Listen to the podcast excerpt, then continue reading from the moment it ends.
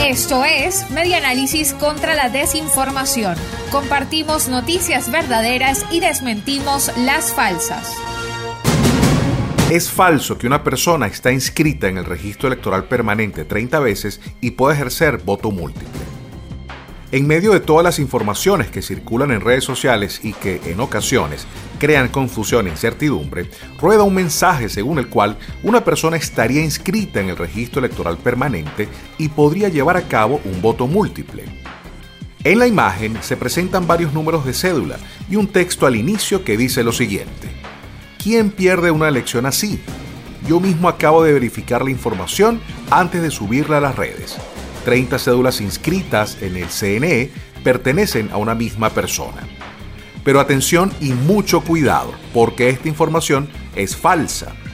El equipo del Observatorio Venezolano de Fake News pudo verificar que cada cédula de identidad corresponde a personas distintas, pero que tienen el mismo nombre.